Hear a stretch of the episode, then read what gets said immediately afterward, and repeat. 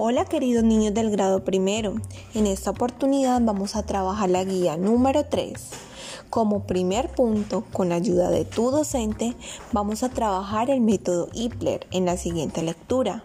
Recuerda que el método Ipler te enseña a analizar y sobre todo a tener una mejor comprensión de lectura.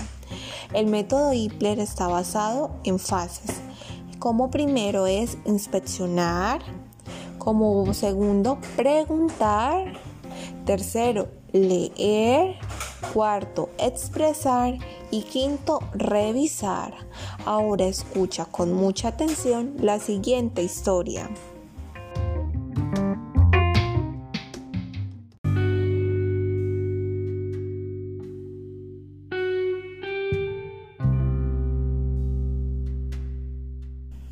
El árbol y sus frutos.